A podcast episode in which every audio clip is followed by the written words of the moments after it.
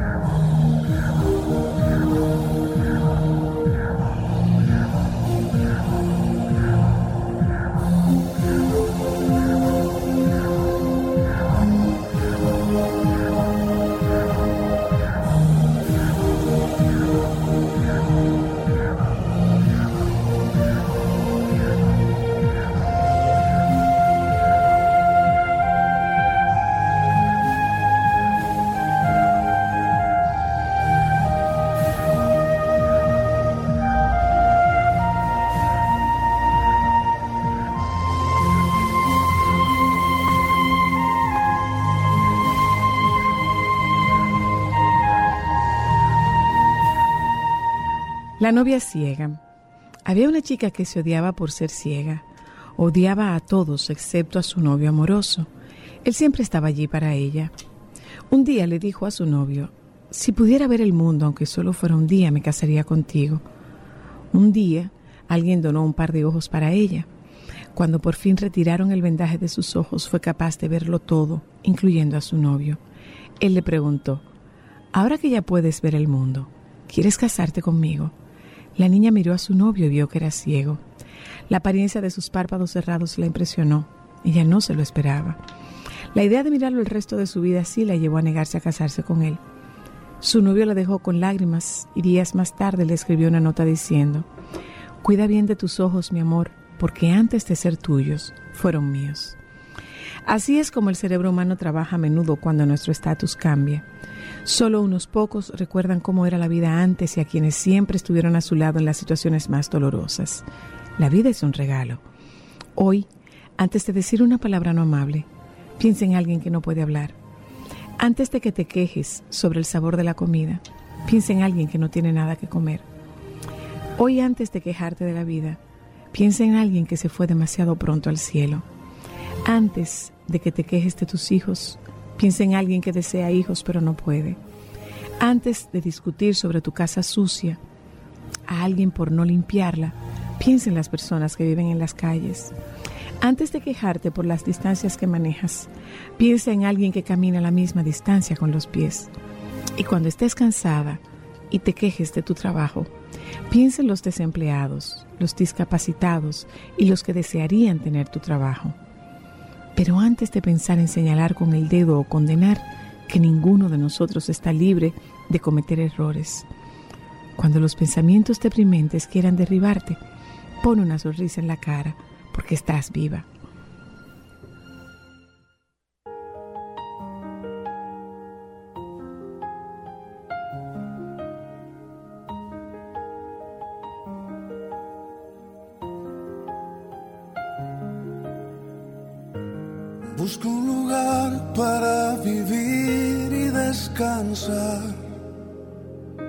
Donde no hace falta ni llamar para llegar,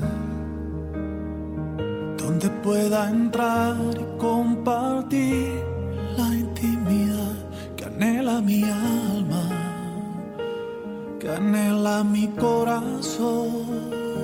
que seas mi hogar, el lugar en donde encuentro mi hogar, el refugio de la dura tempestad. Mi amado Jesús, que en la mesa tus palabras me hagan ver Que tú eres mi hogar, mi país, mi identidad.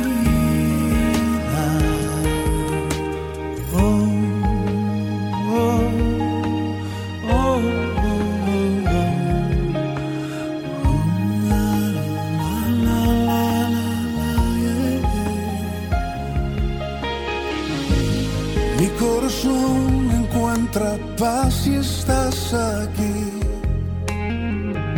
se va turbando cuando estoy lejos de ti. Llena mis deseos con tu amor y tu verdad. Y llena mi alma y cambia mi corazón. Que seas mi hogar, el lugar en donde encuentro vida y paz. Que seas mi hogar, el refugio de la dura tempestad. Mi amado Jesús, que en la mesa tus palabras me hagan ver que tú eres mi hogar, mi país, mi identidad. Es en tu presencia donde vuelvo a revivir. Eres medicina para mí. Que seas mi hogar, el lugar en donde encuentro vida y paz.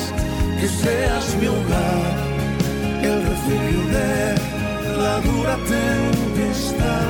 Mi amado Jesús, que en la mesa tus palabras me hagan ver que tú eres mi hogar mi país, mi identidad,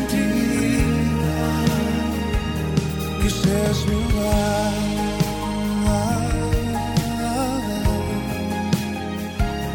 que seas mi hogar.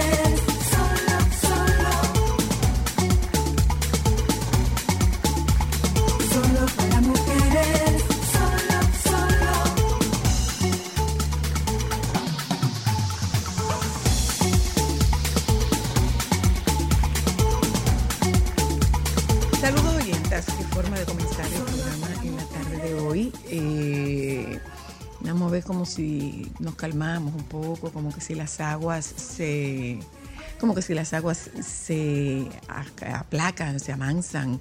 Eh, ¿Qué nos pueden traer de Pedernales? Nada, Ay, no. De allá. nada. Un dulcito de maní que te gusta. No es de Pedernales, eso es de Barahona. Bueno, pero está cerca, te queda de camino. No, no, Hay que no, pasar no, por ahí para venir para acá o no no. pueden traer nada. De Pedernales no nos pueden traer nada. ¿Eh? No, no pueden traer nada. Ah, pescado. Pedernales. Pescado, pescado no pueden Ay, no, traer. pero no va a pescado. llegar bueno. Señores, es porque. ¿Quién dijo que no? No, pero de aquí a aquí. Pero hija, ¿y dónde que tú crees que queda Pedernales? Como a cuatro horas de aquí. Pues, pero hay hielo.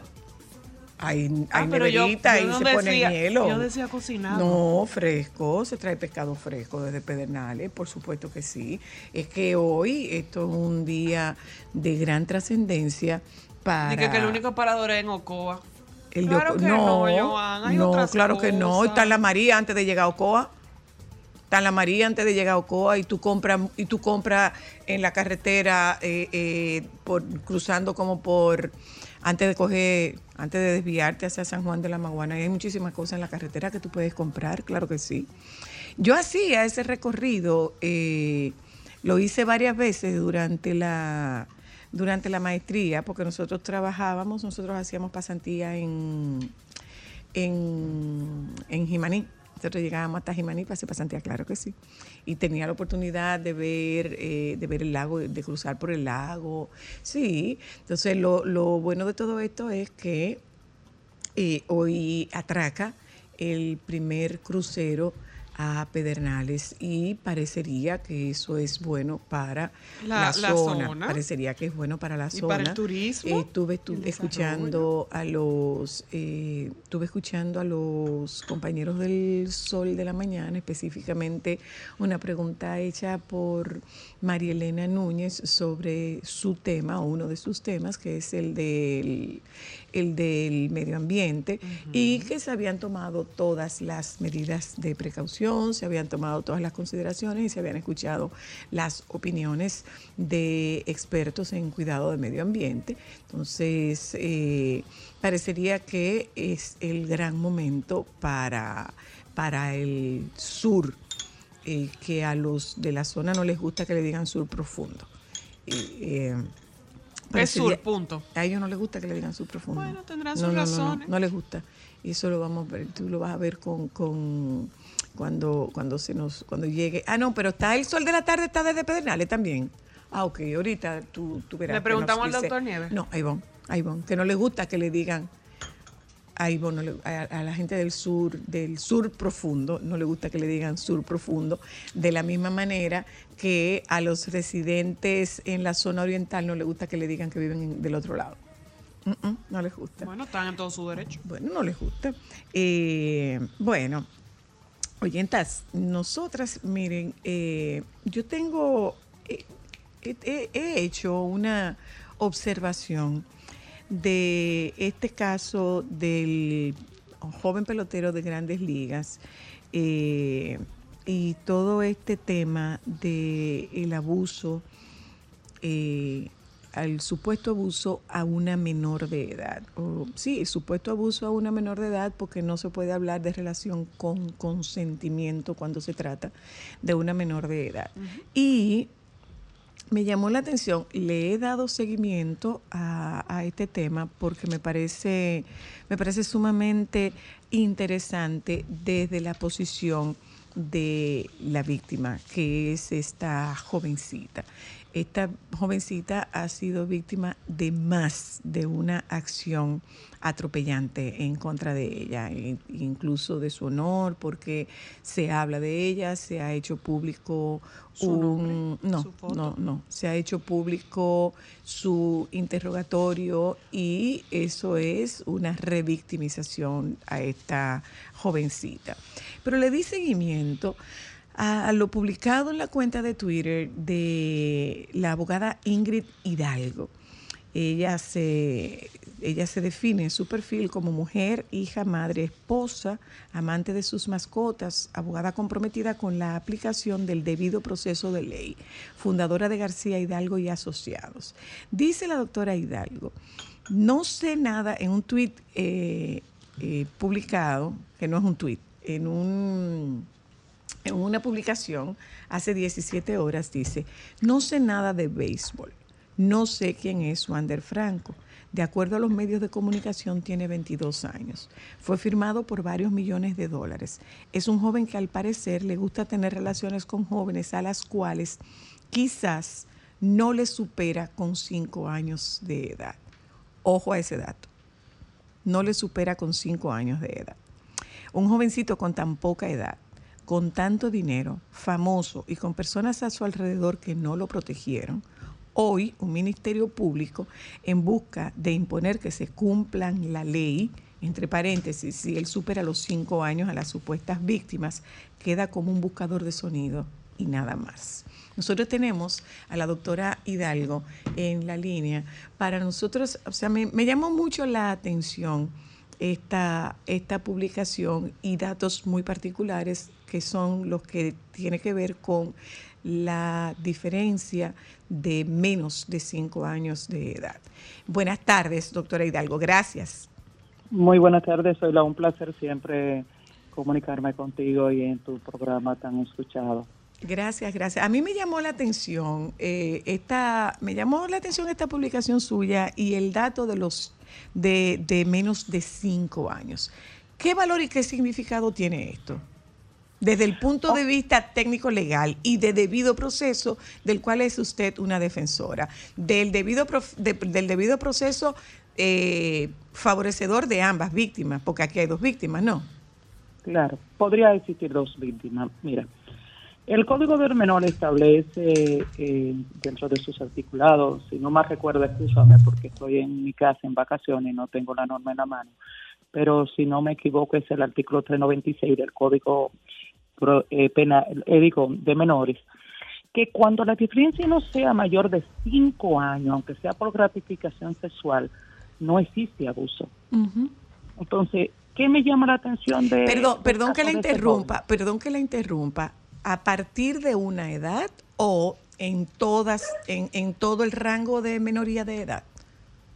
Bueno, lo que se establece es que entre el, el autor de la posible infracción no exista eh, una diferencia de más de cinco años con la menor. Ok, ok. Es decir, tú sabes que a partir de los 12 años, tú, eh, adolescente, tú podrías tener que, en, esa, en ese marco eh, referencial que establezco. ¿Qué me llama la atención? Que este joven tiene 22 años.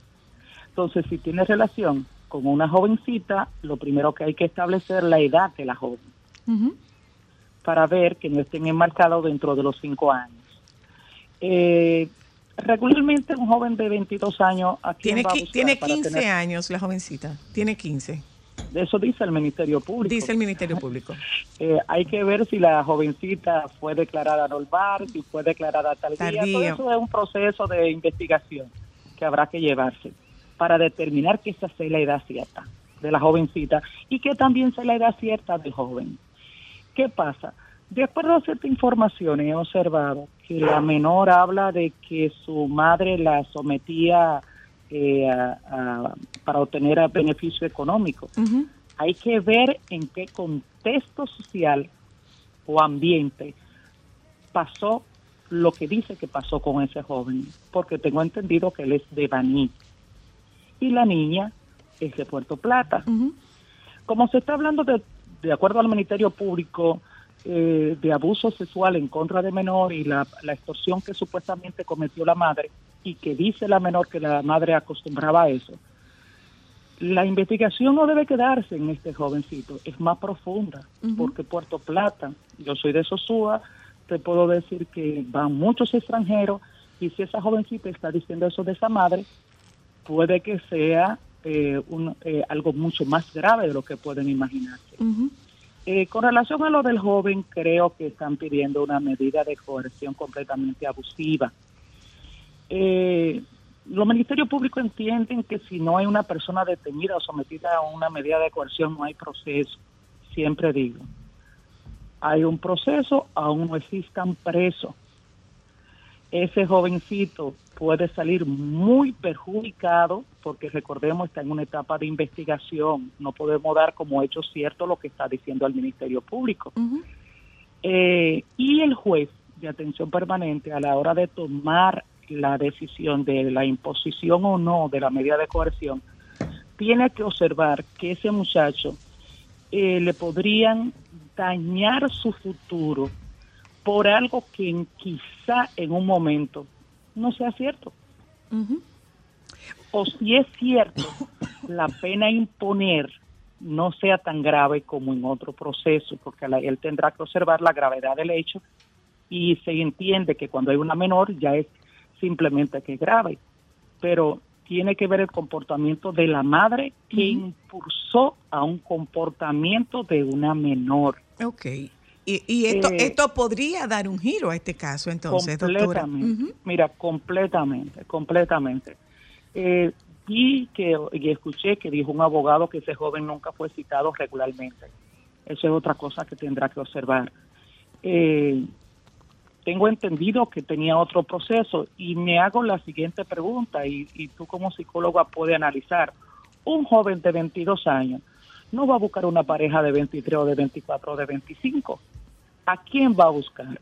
Una de 20, una de 19, una de 18 y hasta menor, porque en el rango que va a buscar una pareja o una novia, eh, tiene que ser en un rango más o menos de su edad. Y de sus intereses también. Sí, sí, sí, sí, momento. cierto, cierto. Claro, usted claro. decía, usted decía algo cuando nosotras conversábamos, doctora. Usted decía que eh, el, el tema de, eh, con, con relación al tema de la, de la medida de coerción, eh, la, la imposición de una presentación periódica, eh, de un impedimento de salida, desde el punto de vista del proceso, más que favorecer, eh, perjudica al, al, al propio proceso, perjudica al Ministerio Público, en el entendido Claro que de sí. que el tiempo se reduce, el tiempo de investigación se reduce.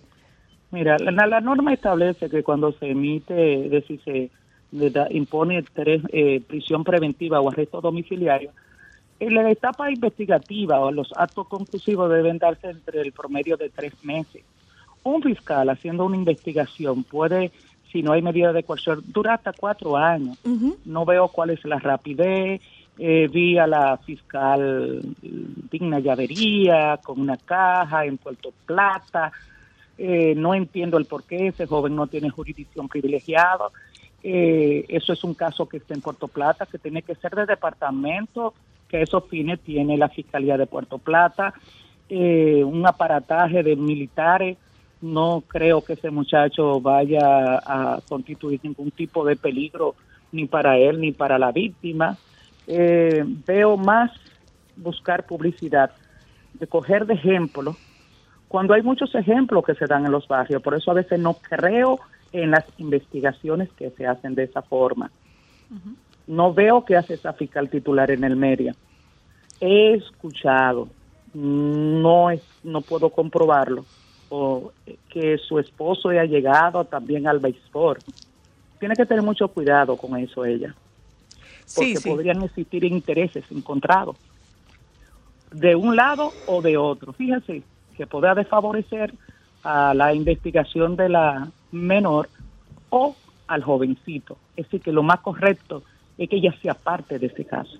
Y otra cosa, eh, eh, doctora, es el hecho de que se haya hecho pública esta investigación, este, este, este interrogatorio, o sea, dónde se preserva, dónde se preserva el bienestar superior de esa menor.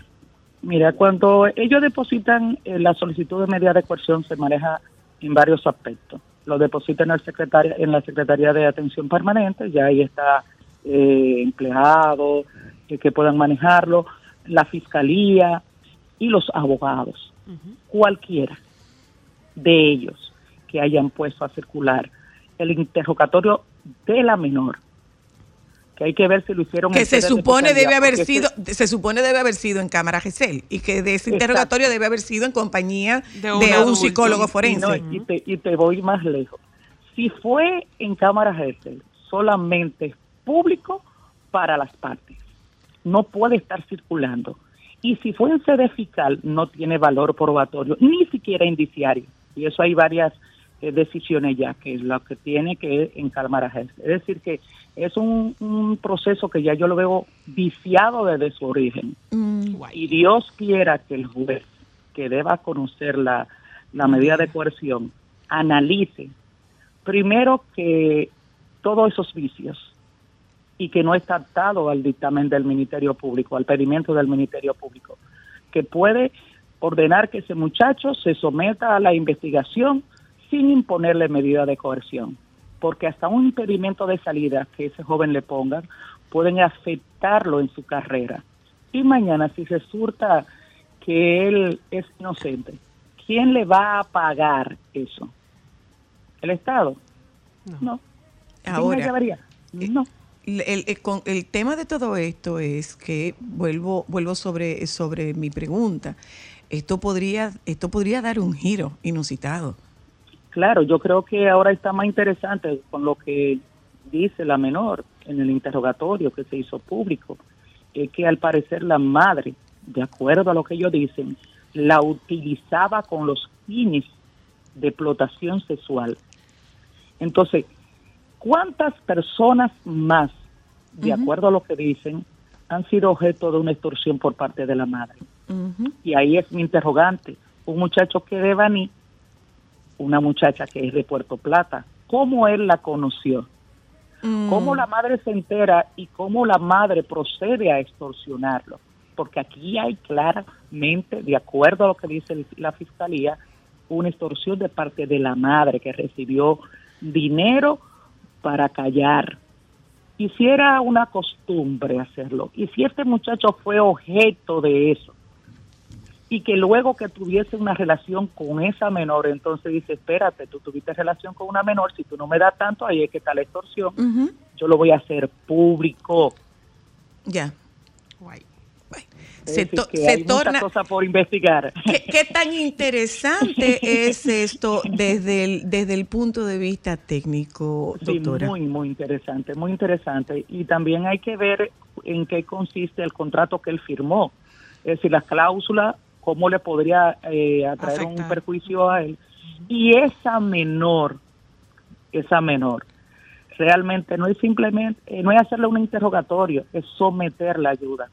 Sí, Porque sí. una niña que es a corta edad esté siendo explotada sexualmente, Ay, ¿qué tenemos en un futuro? Es así. Fíjate. Por eso que yo digo, ella es víctima, pero él también Sí. podría ser víctima. Y, y están, están siendo víctimas aparentemente de, la adulta. Sí. Con- Pero ahora con es los muy fines. importante lo que vaya a tomar el juez. Y yo confío en que, eh, que el juez ponga en la balanza y sepa, y sé que lo sé, que una investigación puede realizarse sin nadie estar sujeto a una medida de coerción. Lo que pasa es que tienen en su contra el tema de la presión mediática.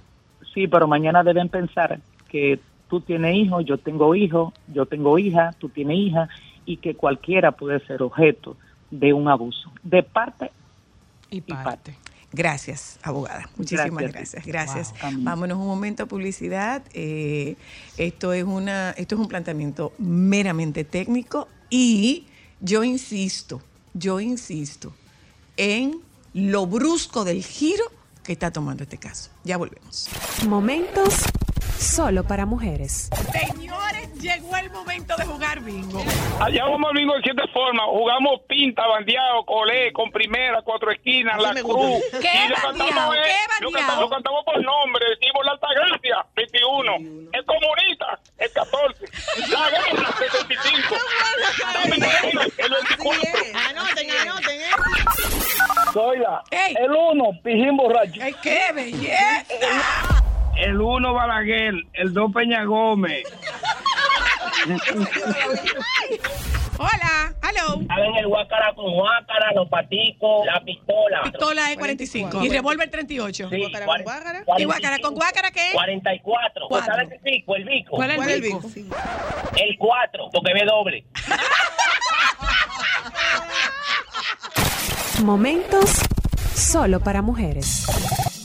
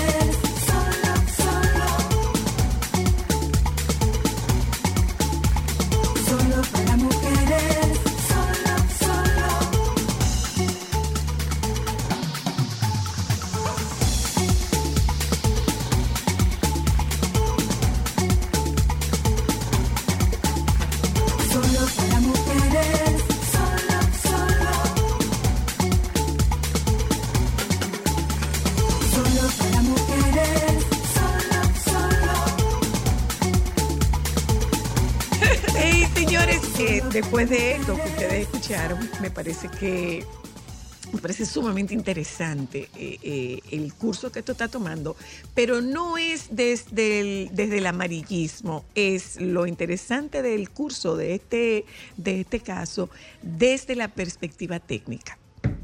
¿eh? y, y- y lo podemos ver desde la perspectiva técnica, incluso como terapeuta.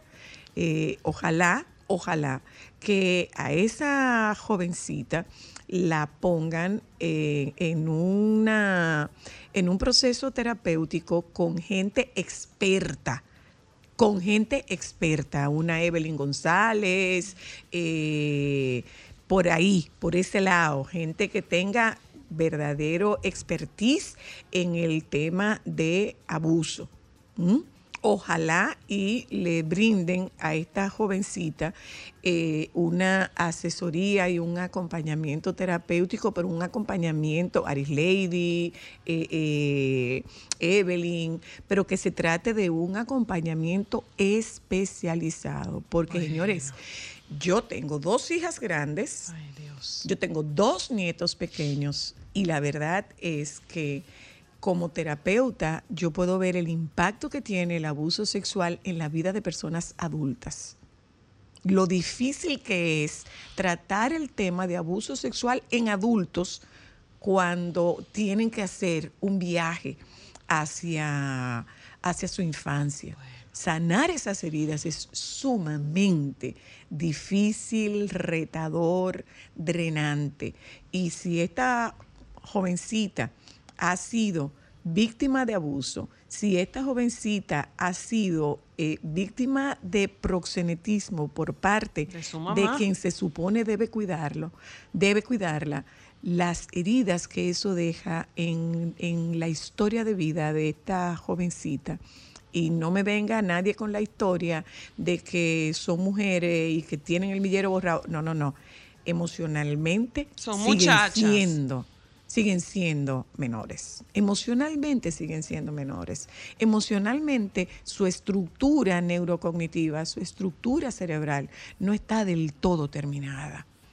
Y lo que esto impacta en la vida de esta jovencita, que por lo que está apareciendo, por el interés mediático que esto genera, lo que esto impacta en la vida de esta jovencita, la revictimización de la que ella está siendo objeto, eh, tiene consecuencias a futuro. Ojalá que le brinden un acompañamiento y que ese acompañamiento sea especializado. Ojalá que así sea. Nairobi Viloria. Coincidencia, ¿eh? Coi- sí, por favor. Coincidencia. No, no, no, que no, no. conste.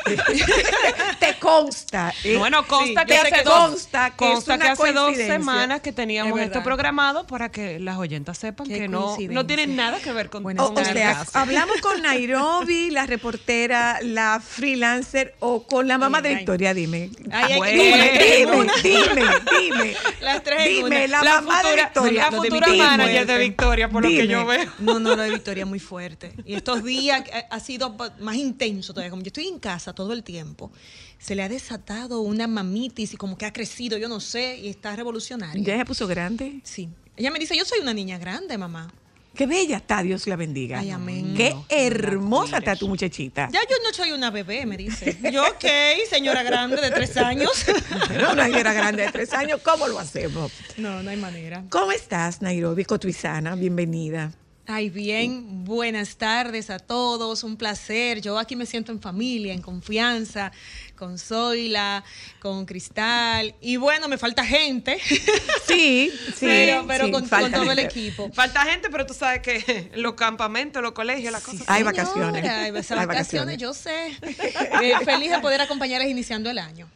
Eh, Nairobi, cuéntanos esta sorpresa de que Nairobi se va como freelancer. Y estás haciendo un contenido para redes espectacular. ¿Cuál de esos contenidos fue? ¿Fue el de autismo? Que sería el de autismo que a mí me chocó, que es como la explicación, te lo explico, se Del llama. TDAH, sí. Me- me- del TDAH. El TDAH. Me encantó Ay, la explicación. Dime cómo tú haces este viraje que es, es arriesgado. Bueno, muy. Yo inicié haciendo, te lo explico, hace ya casi cuatro años. Entonces, inicialmente era una propuesta que yo tenía para hacerlo dentro de la plataforma donde yo estaba trabajando, pero cuando lo planteé como que no se dio, por las razones que fueran en ese momento. Y mi esposo me dice, pero hazlo para ti, para tus redes. Yo dije, mira, sí. Y comencé a bolsillo limpio, bueno, y todavía, a bolsillo limpio, a grabar en casa con un amigo camarógrafo, luego con un editor, y hacer estas cápsulas. Inclusive, una de las primeras que hice fue sobre el río Masacre y la situación que estaba empezando entre República Dominicana y Haití por la construcción de este supuesto canal de riego. Video que se hizo viral dos años después de yo haberlo Dos hecho. años después. Yo lo hice, yo lo había hecho hace dos años y este año ese video se viralizó de una manera increíble. Entonces yo comienzo haciendo esas cápsulas que no solamente son de temas propios informativos, pueden ser conceptos, pueden ser de temas de salud, y la gente entonces, como ya se ha creado un nicho, me escribe. Por ejemplo, ese de- del trastorno, me escribieron, mira, yo tengo una hija que me diagnosticaron con esta situación, yo quisiera que tú me expliques más. Entonces yo comienzo a entrevistar médicos. Yo no hago, te lo explico de Google. Ok. Entonces yo lo que hago es entrevistas. Busqué expertos que me hablaran del tema, tanto a nivel de psiquiatría como también neurólogos, y con todas las explicaciones que me dieron, más información y libros que me dieron para citar, entonces yo comienzo a hacer mi guion. Y cuando estaba listo, se lo mando a ellos mismos, mire, chequeme por favor si esos conceptos están correctos, si yo puedo decir esto, si puedo decir lo otro. Y eso lo hago con cada te lo explico, por más sencillo que parezca. Hasta algo de Halloween. Yo trato de siempre buscar fuentes y hacer entrevistas para poder hacer ese resumen. O sea, tú estás haciendo otro tipo de investigación, pero es investigación. Sí, es investigación, es periodismo, pero es periodismo educativo y explicativo. Porque yo estoy convencida que nosotros no necesitamos más fuentes de información, las hay, muchas y buenas. Pero claro. Necesitamos más fuentes de educación. Educación. De que la gente, tú no solamente le diga, eh, apresaron a una persona, que le explique, mira, se apresa una persona cuando viola la ley de esta y esta manera, que la gente tenga esas herramientas para poder crear su propia opinión para temas de país, pero también para poder defenderse y conocer sus derechos y deberes. Claro. Porque al final, y, y lo veo mucho en TikTok, que para mí era una red de bailar nada más. Pero No, a subir los mucho videitos. dato, sí, tiene mucha Mira, cosa interesante. A Ámbar le me encanta justo sorprendió por la eso. acogida que ha tenido en TikTok, mucho más que en Instagram.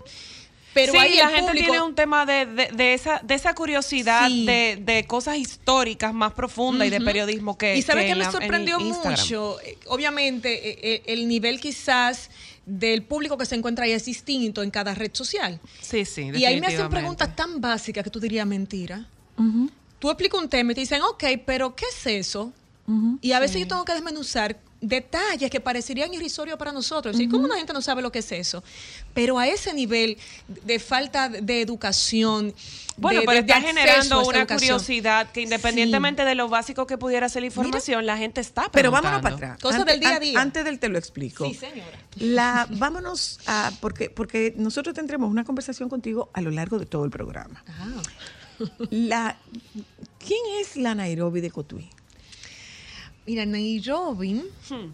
hija de Ramona y José. José, el vendedor de pollo al carbón allá en Cotuí. yo era la hija de José Viloria en Cotuí. Ok. Y todavía llego a Cotuí, yo soy la hija de José. Porque mi papá es conocido en el pueblo. Tenemos un negocio frente al parque, que si ustedes han ido a Cotuí, seguro se pararon ahí. Y es como un parador. Entonces, inclusive era un- es un negocio familiar. Yo comencé ahí enfundando pan, vendiendo mi juguito, vendiendo pizza y comencé la relación eh, con la gente, Con el el, trato público, con, con el la cliente. Eh, teníamos la cafetería de la universidad donde yo, estudiando aquí en la, en la universidad, viajaba y ¿La trabajaba con mami. nordestana o la UAS? Yo estudié ¿El en la UAS. Curne o, o la nordestana? No, la Universidad de Cotuí se llama UTECO. Ok. Entonces, nosotros en esa universidad que es privada, en ese momento lo era, teníamos la cafetería.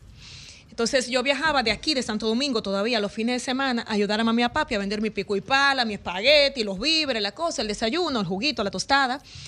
Y desarrollaba al mismo tiempo toda mi actividad en la iglesia. Nosotros somos católicos activos. Ok. De una familia que tenemos sacerdotes, eh, monjas, todo eso. Mm, ¿Sacerdote y monja? Sí. Sí. ¿Y cómo tú no te metiste ni a, a monja? Eh, hubo tentaciones.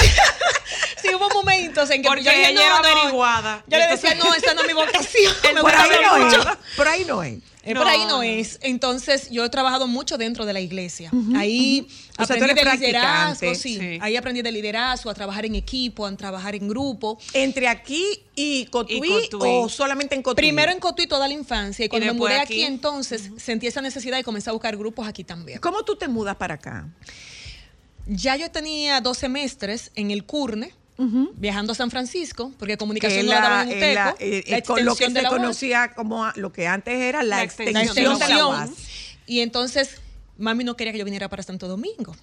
Entonces hice dos semestres allá y un profesor le dijo, déjela ir, que esa niña tiene futuro, déjela que vaya a Santo Domingo. Entonces yo Sol vine para acá 106.5, y continué estudiando en la la- UAS.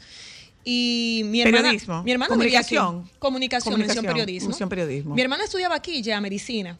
Pero aún así, como yo, yo tuve una adolescencia muy enfermiza en términos Mm. de salud, mi mamá no quería que yo viniera para acá. ¿Qué te pasaba? A mí me dio una enfermedad muy jovencita, con 12 años, se llama glomerulonefritis aguda. Y a raíz de ahí se me desprendieron una serie de situaciones. O sea, por ejemplo, en mi graduación de cuarto de bachillerato yo no caminaba. Entonces, muchas situaciones. Fue una, una adolescencia muy... Fue terrible. Allá. Sí, allá en Cotuí. Viajábamos aquí inclusive porque la reumatóloga infantil me trataba aquí en la Angelita y que le llamamos la Angelita por el Robert El Cabral. Robert Reed. y, volvíamos, y volvíamos a Cotuí. Entonces, fruto de eso, mi mamá tenía un apego más de lo normal hacia mí, porque era la niñita que se enfermaba mucho.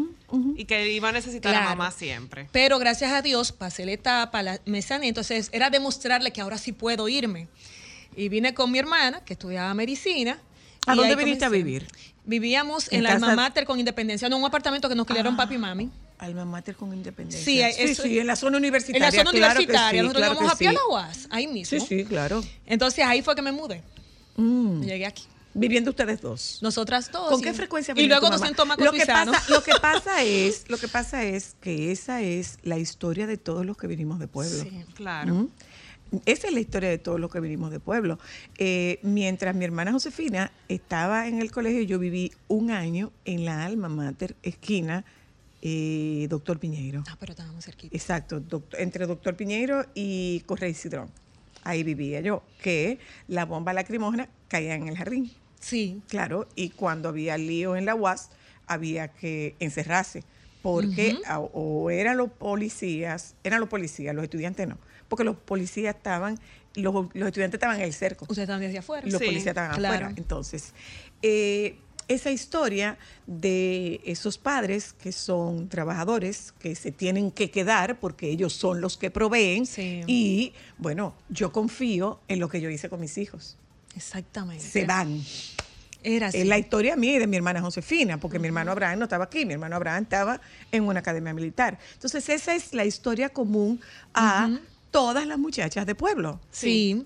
Y llegar aquí, entonces, yo me iba todos los fines de semana, obviamente, Claro. a mi pueblo. ¿Cómo tú aprendiste a comer comida congelada y comida que no fuera a diario? Porque lógicamente si en tu si en tu familia vendían pollo, tú estabas acostumbrada a comerte el pollo recién matado. Sí. Entonces ya de ahí, porque fue una de las cosas más difíciles para nosotras, ir a un supermercado y comprar comida que no fuera fresca. Sí. Fue difícil. Y descongelarle. Era difícil, porque nosotros, iba- o sea, se iba al mercado todos los días y tú te comías la verdura fresquecita. Después No había que ir al supermercado y meter cosas en la nevera. Sí. Gracias a Dios, mi hermana sabía cocinar muy bien y yo terminé de aprender aquí. Ok. Y entonces cocinábamos todos los días. Y al final nuestra casa, como era tan cerca de la universidad, se convirtió como en una especie de embajada de Cotuí. de embajada. Ajá. Y entonces todo el cotuizano llegaba allá. Ok. Y era, vamos de camino a hacer comida. Y a veces dormíamos en un cuartico que era, tú entrabas, ya era la sala y la cocina, y luego una habitación. Y en esa habitación, que era amplia, dormíamos hasta seis mujeres de repente. Sí, sí, sí. Y eso era chulísimo en ese momento, ¿verdad?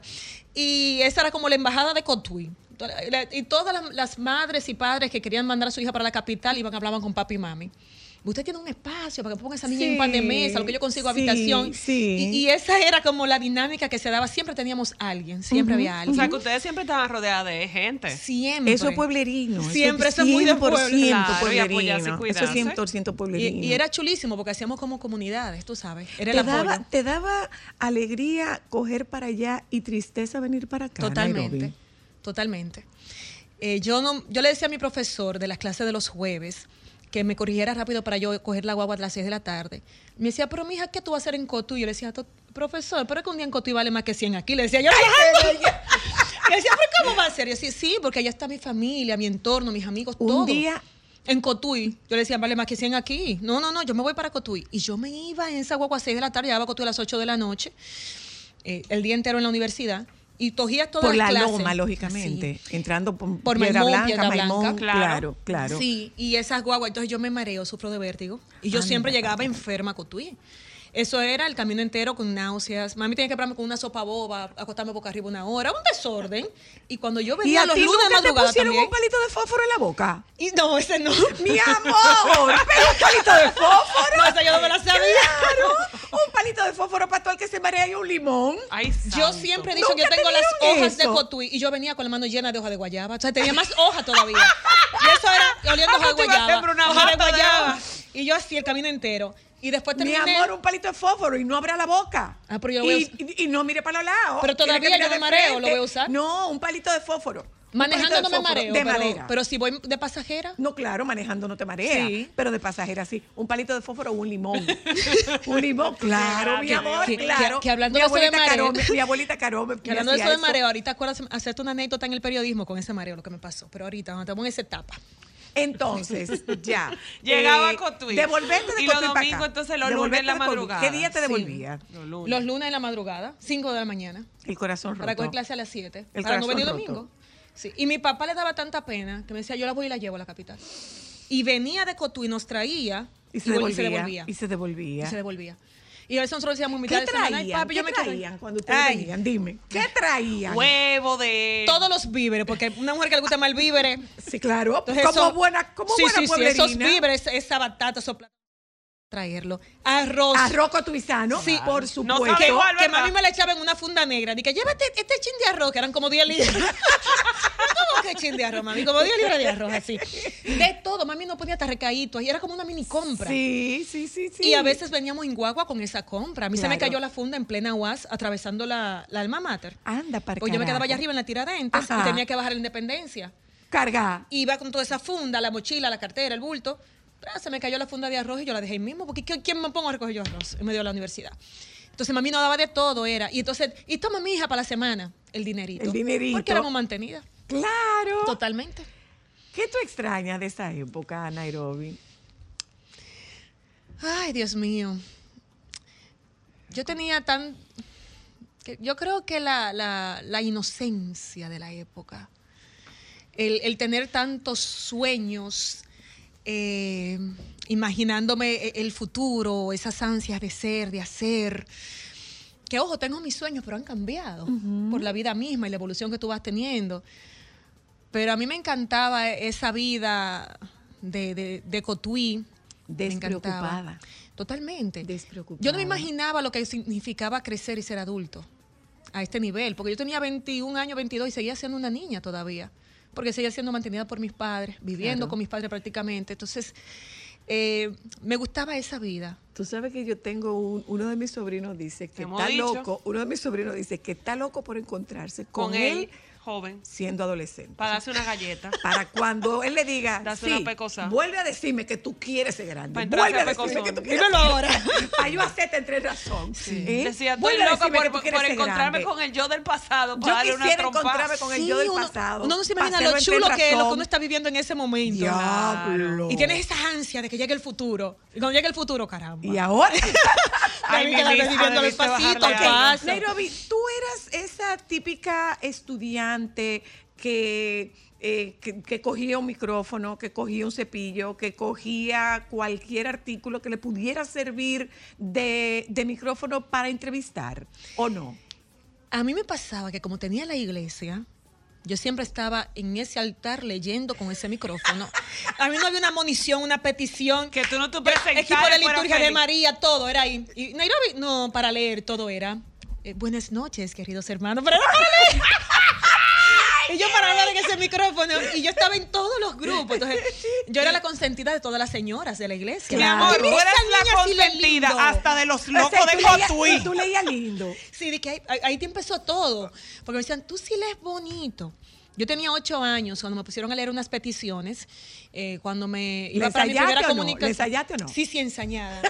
ensayada. Y, y cuando yo leí esa petición temblorosa, así que terminé, todo el mundo, bravo, qué lindo esa niña. A mí eso me llenó como el ego, así. Dije, wow, que yo leo bonito. Un Nunca me habían dicho eso. ocho años era un eguititico. Sí, una- un, un de ocho años. Y, y yo dije como que, que yo leo bonito. Nunca me habían dicho eso. Y eso me, me emocionó. Entonces ya yo quería seguir leyendo, porque me decían que yo leía bonito. Y ahí comenzó toda la historia de la comunicación. Mis primeros programas fueron religiosos. Sí, fueron con, Ah, sí. con la iglesia. Se llamaba Conoce tu Fe. Allá. Sí. Sí, entonces era de una lectura bíblica, una reflexión. eh, era muy bonito la, la interacción con el público, qué oraciones, todo eso. Yo estaba, yo dirigía grupos juveniles que nos íbamos a los campos a, a predicar, pero no era la prédica del, directamente de la Biblia, sino llevábamos temas que podían dejar, que ahora serían realmente eh, psicológicos, eh, para temas emocionales, de crecimiento personal y para conectar con los jóvenes. Entonces, de joven a joven, esa experiencia a mí me marcó. Era como una especie de ministerio. tuyo. No, eso era, no, eso era mm, los jóvenes de la pastoral juvenil que teníamos dentro ese equipo como de ¿Y tú para pudiste ver al padre Luis Rosario en ese tiempo? No, No. no. Y no era una aspiración. Oye, es que ver al padre Luis. Rosario no era una aspiración. Claro que sí, pero no, ¿qué pasa? Nosotros estábamos en la diócesis de La Vega. Ok. Entonces, este, pertenecía aquí, a Santo Domingo. Entonces, nosotros todo era, lo más grande que se hacía era en La Vega. Entonces, eh, por eso no era... Estaba muy segmentado en ese Exactamente, momento. era, era muy dividido. No, pero es como ahora la globalización. Y además no había redes lejos. ni nada de eso. No, eso muy Claro. lejos. No había redes ni nada de eso. No, no, no. Para nada. Quienes Sí. tienen esa cercanía a ese nivel son los que viven aquí. Claro. Los que viven para allá. Para allá. Nosotros ¿no? en ese tiempo, para allá, el Padre Chelo. esa ¡Ay, gente, el padre Sí, Chelo! que fue párroco en Cotuí. Entonces Sí. yo trabajé también con él un tiempo, con el Padre Chelo. Ah, pero qué chulo. ¿Y qué tú guardas de eso? ¿Qué te queda de esa práctica religiosa? Uf, todo. Yo digo que gran parte de lo que soy como ser humano y, y mi trato hacia los demás, hacia mí misma inclusive, y mi relación con Dios, ha sido por esos años que, que me desarrollé dentro de la iglesia, porque yo comencé muy pequeñita en la iglesia y ahí fui haciendo vida y fui cambiando de grupo según la edad. Entonces, ahí aprendí a, a- a trabajar, como dije ahorita, a trabajar en equipo, a comprender a los demás, a que todos somos distintos y tenemos algo distinto que A aportar. ser empática. Sí, la empatía. Porque eso eso me marcó. Y la especialmente la, la- esa solidaridad, entender el otro, eh, porque te enseña, mira, fulano viene con problemas y habla así, pero es porque tiene su realidad y tiene esto.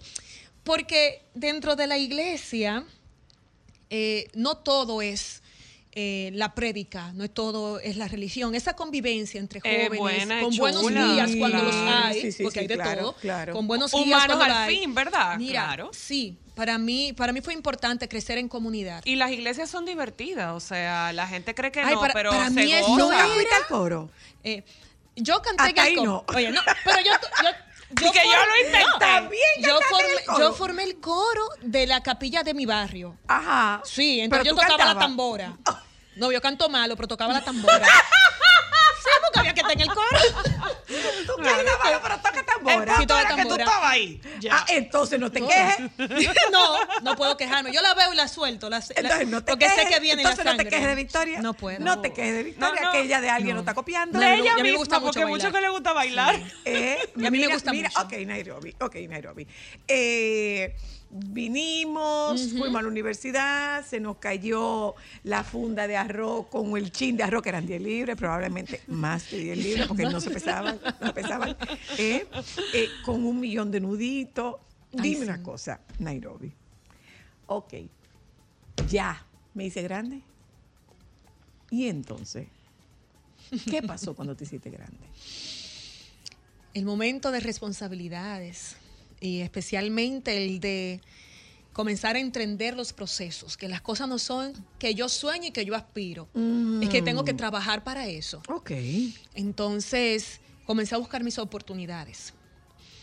Yo decía que aún fuera sirviendo café, porque yo los programas que veía eran los matutinos. Entonces, por ejemplo, tuve un programa de Uchi, Ok. y yo decía, mira, mami, yo no sabía que eso eran marcas de café que llevaban y se promocionaban. Yo decía, mira, mami, yo voy a hacer aunque sea la señora que sirve el café. Porque cuando yo entré ahí un día, falta alguien y yo voy a dominar eso y me van a dar una oportunidad. Esa es la idea, porque ¿Con cuántos años hay? ahí yo tenía, era una adolescente ya, de entre 14 años y 16. ¿Qué hacías tú con 14 y 16 años viendo matutinos? Ah, porque me gustaba la información. Sí, me gustaba mucho. Y, y- pero me gustaba eso, pero también me gustaba ver a Milagro Germán, por ejemplo. Me gustaban las variedades. Ok. Pero a ese estilo. Ese era tarde en la noche. Ya. En ese tiempo era tarde en la noche. Sí, entonces a mí me, me gustaba. Yo no estaba clara de que era de la comunicación. Yo iba a desarrollarme. Yo Pero tú pensé sabías que era, que era variedades. comunicación. Sí, pensé que era variedades, pero, y ya yo lo he contado, vino un casting con 16 años, me desmotivó porque lo que me estaban requiriendo, yo entendía aún con esa edad que no tenía nada que ver con tener talento, porque era había que bailar en traje de baño, posar, modelar. Yo pero ¿y cómo van a saber si yo sé hablar o no? Y yo no hice el casting, me fui con mami otra vez para Cotuí, que vino a traerme. Porque eso sería entonces como para zafata. No, no. Era para ser No, no, no, copresentadora. No, no, acuérdate, falta las copre- de... no, para copresentadora. Copresentadora de un programa establecido Ah, aquí. O sea, que no era ni siquiera animadora No, de, no, no, para ser copresentadora. No, Ok. Sí, tienes y, razón. y eso me desanimó tanto. Obviamente, yo no, para mí, viniendo de Cotu y encontrarme eso, yo pensé que esa era la realidad general. Y me fui llorando, desanimada, porque no conocía más nada. Ya cuando vengo, digo, bueno, pues me voy a ir por otra línea. Me voy, me voy por el periodismo.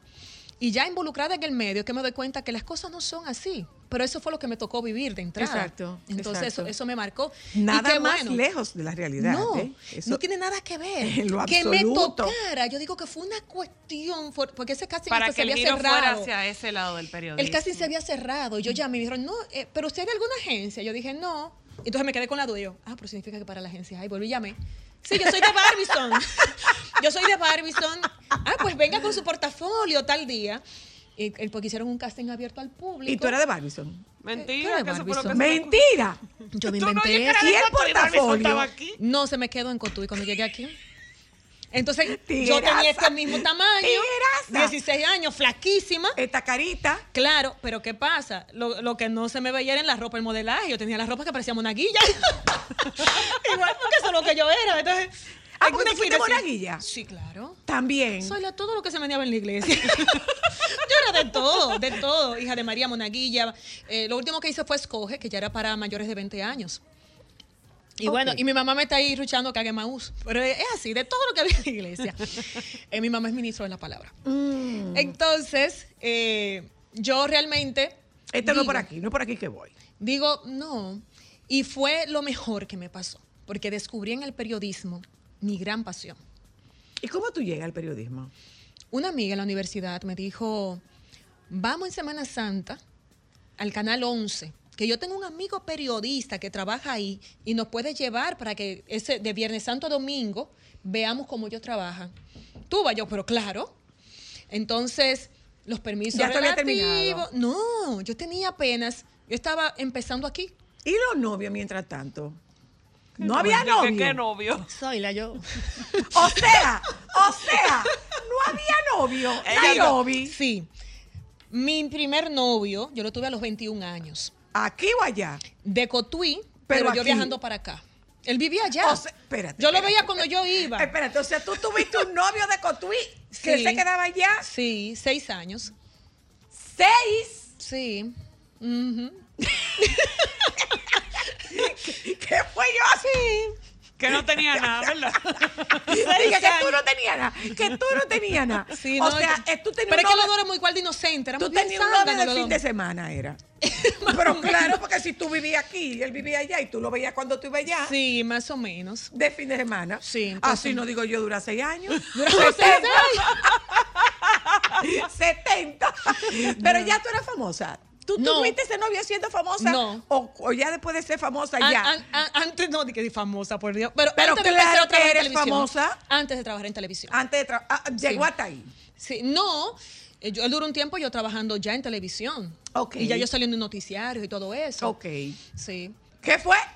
Va afuera. Ay, no, no fue por eso.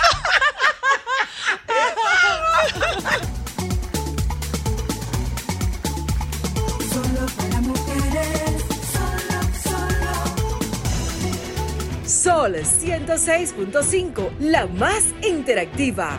Una emisora RCC Miria. Oye, esta qué conversación tan chula es esta conversación con Nairobi. Viloria. Señores, Nosotros miren, estamos hablando Victoria con Nairobi salió a ella, Villara. esa niña baila hasta los anuncios, ustedes no se dan eh, una idea. Señores, Ustedes la ven muy seria, ven está así. leyendo noticias. Eh, eh, va- vamos a hablar de la boda de Nairobi, que se la hicieron ay, Cristal ay. y Ámbar. Eh, pero ustedes se podrán enterar de que, como dice Cristal, la quieren tanto que hasta lo loco, señores. O sea, ella se estaba casando en la catedral. Ay, tú. Señor, y fue un loco abrazarla al altar y tuvimos que quitarle loquito. Decía, tú estás tan linda y la abrazaba. Era una cosa Hermosa, felicidad. que uno de mis coordinadores me decía, ay, ella es muy querida, sí, porque hasta lo loco la quiere.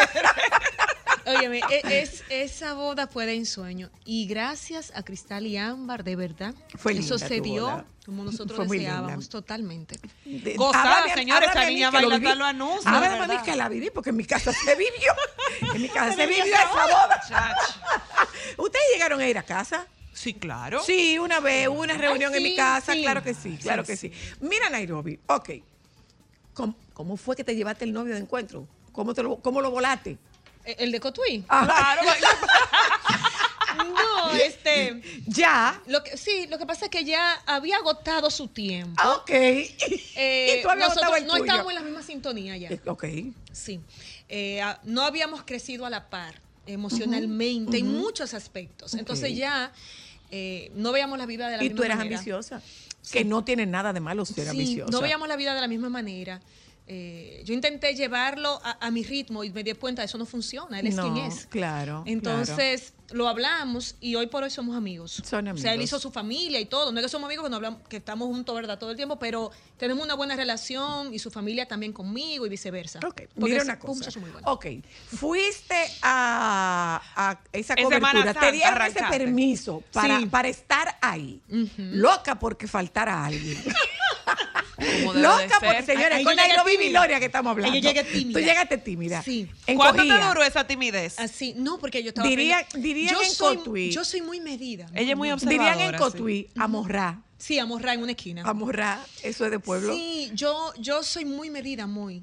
Yo llego y yo no, no genero, no tengo confianza, yo siempre estoy en una esquina, callada. Es más, la gente cree que soy introvertida cuando me ven inicialmente.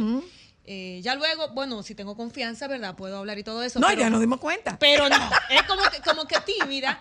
Y yo llegué, salí con periodistas esos tres días y el domingo resurrección, el director de ¿A la calle? ¿Saliste a la calle ya? Salíamos con ellos, pero no nosotros a hacer reportajes. Ujú. Eran Era ellos para ver. y nosotros mirando el proceso. Ahí yo me di cuenta de los periodistas con que salí, cuál me gustaba más su estilo, cómo lo hacían, cómo recogían la información.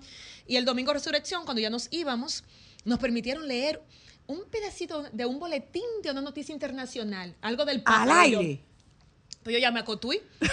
Mami, a y media. Mi amor, en el parque seguro se A las juntaron. 4.30 sale un boletín con mi voz. Mi amor, tu papá tuvo que haber tirado una guaguita Se anunciadora. paralizó Cotuí. Mami llamó a todas mis tías, estaba todo el mundo a las 4 y 30 ese boletín. Noticias en caliente. Para escucharme Maquilla- dos segundos diciendo, el Papa, Fran- eh, el Papa Juan Pablo II dijo tal cosa y tal cosa. Ya, estas son noticias en caliente con aquella vocecita de niña. Bueno, Y entonces bueno. el director de prensa me dijo, eh, ¿ustedes quieren quedarse con nosotros haciendo una pasantía? Y la muchacha dijo, yo trabajo. Yo Ay, dije, yo, yo- sí. ¿Y cuándo te puede empezar? Y yo, mañana. Ahora. Y yo, pero tengo que decirle algo, para ser sincera. Yo todavía no he dado redacción. ¡Ay, qué bella! Ay, tan Y me dijo, no te preocupes. Que aquí te enseñamos. Y yo, pues no hay problema. Y, Mami, y- tengo trabajo. Mira, y esa primera noticia, ese señor me la corrigió con un lapicero rojo. Y lo, que, usaba y lo que antes. quedó en negro fue muy poco. Todo estaba mal puesto. Sí, claro. Y yo me fui el ¿Tú sabes lo que me hacía ya que a mí? Ok, esa cuartilla, llévame la media. Y cuando yo le llevaba la media cuartilla me decía, redúcela a un cuarto. Pero no puedo, redúcela a un cuarto para un reportaje. Así mismo es. Y cuando yo me monté en ese carro público, me puse a dar grito, mira.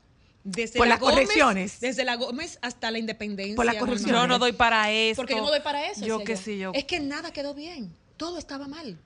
Y la segunda vez que la hice, también muchísimos errores. Mi amor, pero no sabías. Claro, pero esa No en imagínate. ese- ahora yo lo entiendo. En Claro, ese momento yo lo veía claro. como, No doy "Diablo, para si yo me esto". equivoqué.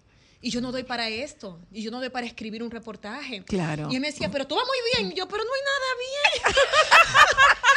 Yo voy ¿Te bien. acuerdas de qué era tu reportaje? Esas notas eran SS, le llamamos sin sonido, que simplemente eran notas de cosas del día a día. Yo no estaba haciendo reportaje en la calle. El primero que me mandaron a hacer, porque luego yo me quedé cubriendo las vacaciones de los periodistas, porque yo era la pasante, pero yo no hacía un horario de pasante. Ok. No, tú hacías horario normal. Yo no, no, yo me quedaba yo extra. Decía, ok, yo ya yo salía a la calle con el periodista, ahora me voy a quedar a ver qué hace la que hace mundo aquí adentro. Y yo me quedaba, ¿qué es lo que tú haces? ¿Y cómo tú lo haces? ¿Te ayudo? Ven, yo te llevo eso, yo te busco lo otro. ¿Tú qué? Y, y tenía esa actitud dentro. Entonces, ¿qué pasa? Cuando ella, por ejemplo, la de internacionales, se fue de licencia de maternidad porque estaba embarazada, Nadie sabía hacer su trabajo. Pero La tú- pasante, sí. La pas- pero déjame darte un dato. Vamos a poner la pasante. A propósito. Pero arretada. A propósito de tu redacción y todos los, todas las marcas rojas, te doy un dato. Yo comencé con el estado del tiempo, en hoy mismo, con doña Milady de Cabral y eh, el profesor Molina Morillo. ¿Ok? Eh, yo participé en Miss República Dominicana y yo era la muchachita de Nagua que habla bonito. ¿Ok? Así me ve doña Milady de Cabral en una participación que tuvimos en su programa de la mañana en Raintel, un grupo de las eh, de las candidatas. Y doña Milady me dijo, yo te veo a ti con un futuro en la, en la televisión. Y yo, o sea, yo vengo de Nagua, qué sé yo de lo que me están hablando. bueno, pues cuando yo comienzo eh, leyendo el estado del tiempo, doña Milady me dio la oportunidad de hacer un segmento de farándula. Me acuerdo que en el Facitor se quedaron las dos manos pegadas, sudadita.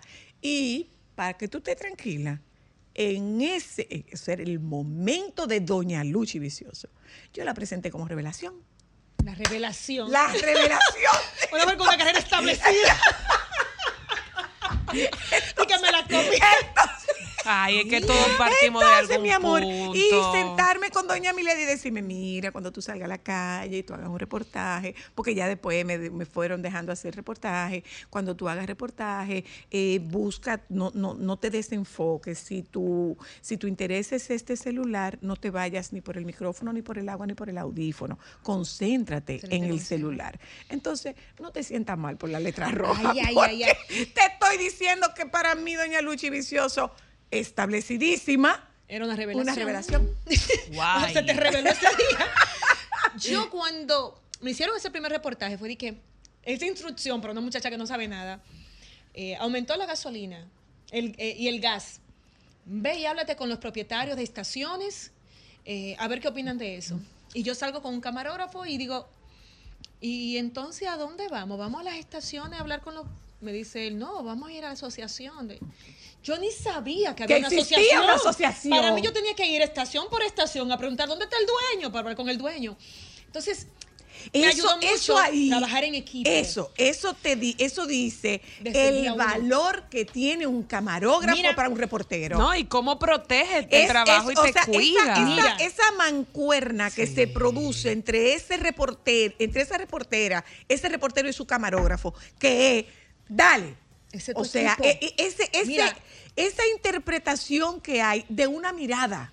Es tanto así que Yo te estoy oyendo y tú sabes que yo estoy pensando en Judy Leclerc. En Judith. Y yo me estoy acordando de mis compañeros de cuando yo trabajaba en la Procuraduría, O sea, eran los periodistas es- que cubrían o la sea, fuente. Es, es una, es una, Sí, es una comunión que hay. Para mí es lo más pri- importante, primordial, llevarte bien con tu equipo. Ahora tenemos choferes, chofer y camarógrafo.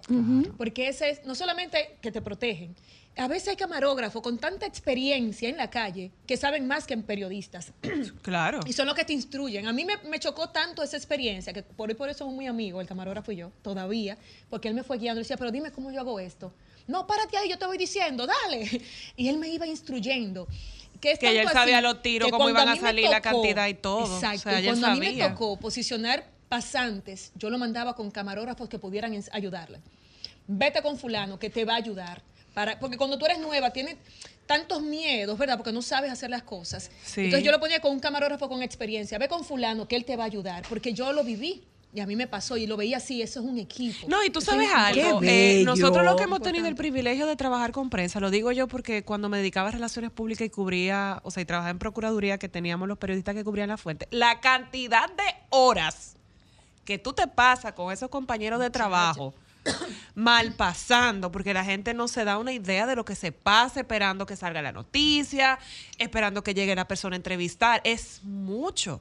Y no tú tener una persona que te proteja y te acompañe durante todo ese proceso no tiene precio. Tú puedes simular un rato, pero tu equipo, el primero que se da cuenta, tiene un problema en tu casa. Claro. Claro. Si tú estás incómoda Si tú con estás trabajo, desconcentrada. si tú te enfermas, ese equipo que está ahí es el primero que se da cuenta de todo. Y más ¿Cuánto tú tomas comenzaste ganando 7 mil pesos al mes? Ujú, al mes. Lo dividían entre 1.500.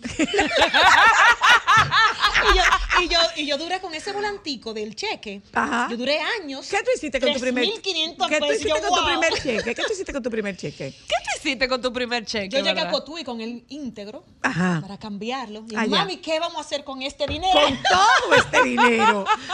Dice mami, nada, mi hija, porque Eso se te ha batido una Eso la semana con la compra. ¿Y cómo pero, tú- tú- Pero tú- ir al supermercado y comprar yo. Con tu Eso fue una dinero, cosa con tu increíble. dinero. Dije, no, dame dos pollos. Dije, uno, cosa del pasado. Dame dos. ¿Cómo tú entras al mundo del reporterismo? Eh, Pero, pero a ese nivel de reporterismo, porque ya tú ahí subes y entras en, en un rol de mucho riesgo. A esa pregunta de la señora Luna, le voy a agregar, ¿cuál ha sido el reportaje que tú más te has sentido en peligro? Porque tú haces de todo, literal. Sí, a medida que tú vas avan- avanzando como reportero, eh, vas ganándote la confianza del público, pero especialmente de quienes dirigen y quienes están contigo. En este caso ya esa etapa se dio estando yo en Noticias SIN. No, Eh, Fernando. Porque en el 11 dura apenas un año cubriendo y cubriendo, pero donde yo me establezco y aprendo es realmente en Noticias SIN. Entonces, en el diarismo es muy diferente a cuando tú estás en una cobertura, Sí, una cobertura claro. especial, que yo siempre he dicho que son, eh, para mí son apasionantes, me encantan las coberturas. Y porque es donde yo siento que tú, primero... probablemente, probablemente tu mamá, tu papá, tu marido y tu hija no piensen lo mismo. Claro, no, yo no. me imagino que tu mamá empezaba a dar rodillas desde, desde antes de pensar. A veces yo tenía miedo de decirle que yo iba, mami, no, voy para Dajabón o voy para la frontera, porque entonces eso era el camino entero. Y ya llegaste, mija, y el camino. Y, te- y se, la sentía tan preocupada. Que Y me tú tan feliz, emocionada de hacer tu trabajo. Ahora en la casa, tú sabes. Entonces, siempre hay una preocupación con el tema, pero a mí me gusta. Y en las coberturas en vivo tú tienes mucho que dar. Porque en un reportaje tú puedes eh, grabar tu audio, tú puedes escribirlo con tiempo, Voy ahí. editarlo. Voy ahí. ¿Cómo tú te preparas para una cobertura en, vivo? Que sin lugar a dudas debe ser La uno de los géneros más complicados. De Es muy. De no repetirte, de no hablar disparate, de no, de no quedarte No, en el el, nivel de aire, concentración de no para quedarte captar en el esos aire. detalles. Mira, ¿Cómo? por ejemplo, prácticamente desde que entré en CIN, 16 años, yo siempre hago 27 de febrero en la explanada. Todas las elecciones, huracanes y eventos especiales, un derrumbe, un accidente de tránsito, todas esas son coberturas en vivos. En vivo, algunas desde el lugar y otras desde el set. Cada una tiene complejidades distintas. Ahora bien, por ejemplo, 27 de febrero yo estoy en la explanada. Siempre rendición de cuentas.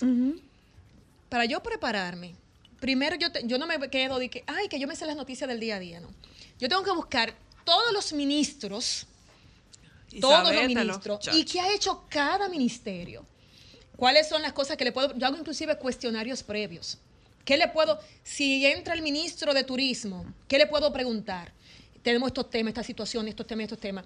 Porque yo soy muy de escribir para, que, para retener. Para retener. Entonces yo escri- Hay un escribo refrán que dice que punte lápiz no mata a nadie. Exactamente. Tal Yo- cual. Así yo retengo. Inclusive luego no necesito tener las preguntas en la mano, pero ya como hice el ejercicio de escribirlas, Claro. las Tu cerebro la va a recoger. Entonces yo busco primero con fotografía, porque al final no se le puede dejar todo a la memoria. Y yo le llevo impreso fotografía, nombre correcto del ministro, el tiempo que tiene en ese ministerio.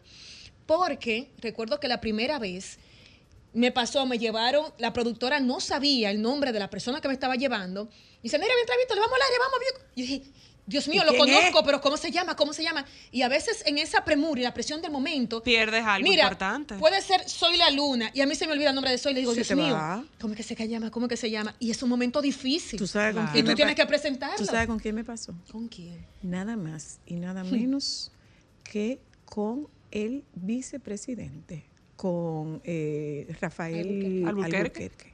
O sea, yo estaba en una maestría de ceremonia y yo lo tenía ahí, ahí, ahí. Sí, porque la gente no sabe Y que la memoria y traiciona. Yo no sabía, o sea, Claro. yo sé quién es, pero no me llega el No nombre, llega el no me llega el nombre. hasta que no, me abrí- no, no- no sabemos cómo Volvió. ¡puf! me apareció. Pues yo sé que es Pobre el, doc- Gracia, yo porque sé que es mira. el doctor Alburquerque. Y patinando, patinando, patinando, patinando, patinando, hasta que el doctor Alburquerque.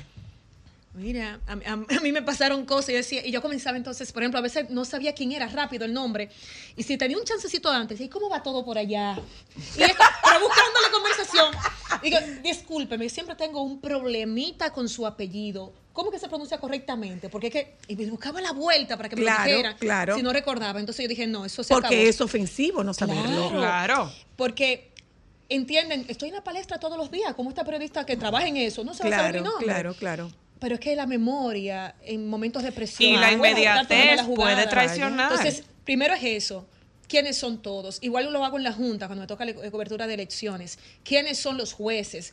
¿Cuál es el rol de cada uno? ¿Cuál es el rol de la Junta? ¿Cuáles son los delegados de cada partido? ¿Qué Nairobi, puede decirme y qué no puede decirme? Es que es mucha la información que tú ¿qué tienes que retener. tú dejaras tu casa de 16 años? ¿Para qué? Tú decías ahorita algo que yo nunca he dicho en voz alta, pero me describe. Ambiciosa. Pero ambición de que- seguir desarrollándome, de crecer. Yo siento que llegó un momento en que yo estaba en una meseta, ya en Noticias CNN, acomodada a lo que estaba haciendo. Claro, cada noticia es un reto distinto porque es una noticia distinta, pero ya yo tengo muchos años haciendo lo mismo, coberturas especiales, presentando noticiario y trabajando en la producción, en la coordinación detrás. Pero yo quería dejar algo más. Yo quiero, por ejemplo, dedicarle más tiempo a Te lo explico y poder hacer de eso un proyecto eh, televisivo, quizás a mayor escala, con otros elementos que le quiero agregar. Hacer algo mío, propio, donde yo pueda dar más de Nairobi Viloria. Porque al final, en cámara, además de reporterismo, la gente ve a la presentadora de noticias y se limita a que eso es lo que tú puedes dar y yo puedo dar mucho más y quiero hacer eso. Pero, eh, aún yéndome de ese yen en ese sentido, eh, por ejemplo, creo que ven- viene una cobertura por ahí donde yo voy a estar con ellos para coberturas puntuales que me requieran po- porque... ¿Esa es tu por el- casa? Ni, y también, tú sabes, la cobertura es Y un es el tema. know-how, es el know-how. Es un tema, entonces Claro. voy para allá.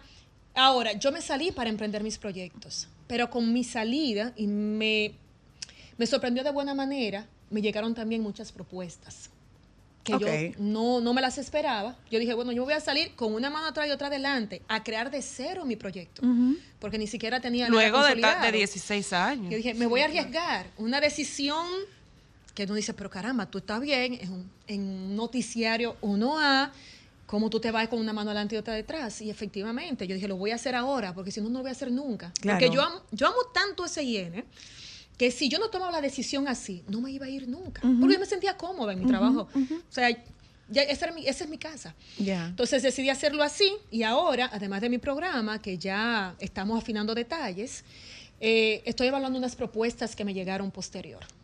¿Locales, van o ¿Locales o internacionales? No, locales.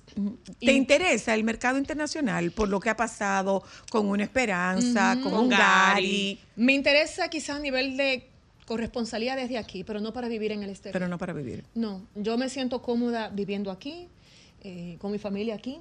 Ese es mi- ¿Cuándo? mi- eso es lo que pienso hoy. Nairo- Nairobi, no. Nairobi, No sé. ¿cuándo tú dices llegué a casa? ¿Qué hace falta para decir llegué a casa? A nivel laboral. No, personal. ¿Cuándo tú dices llegué a casa? Estoy segura.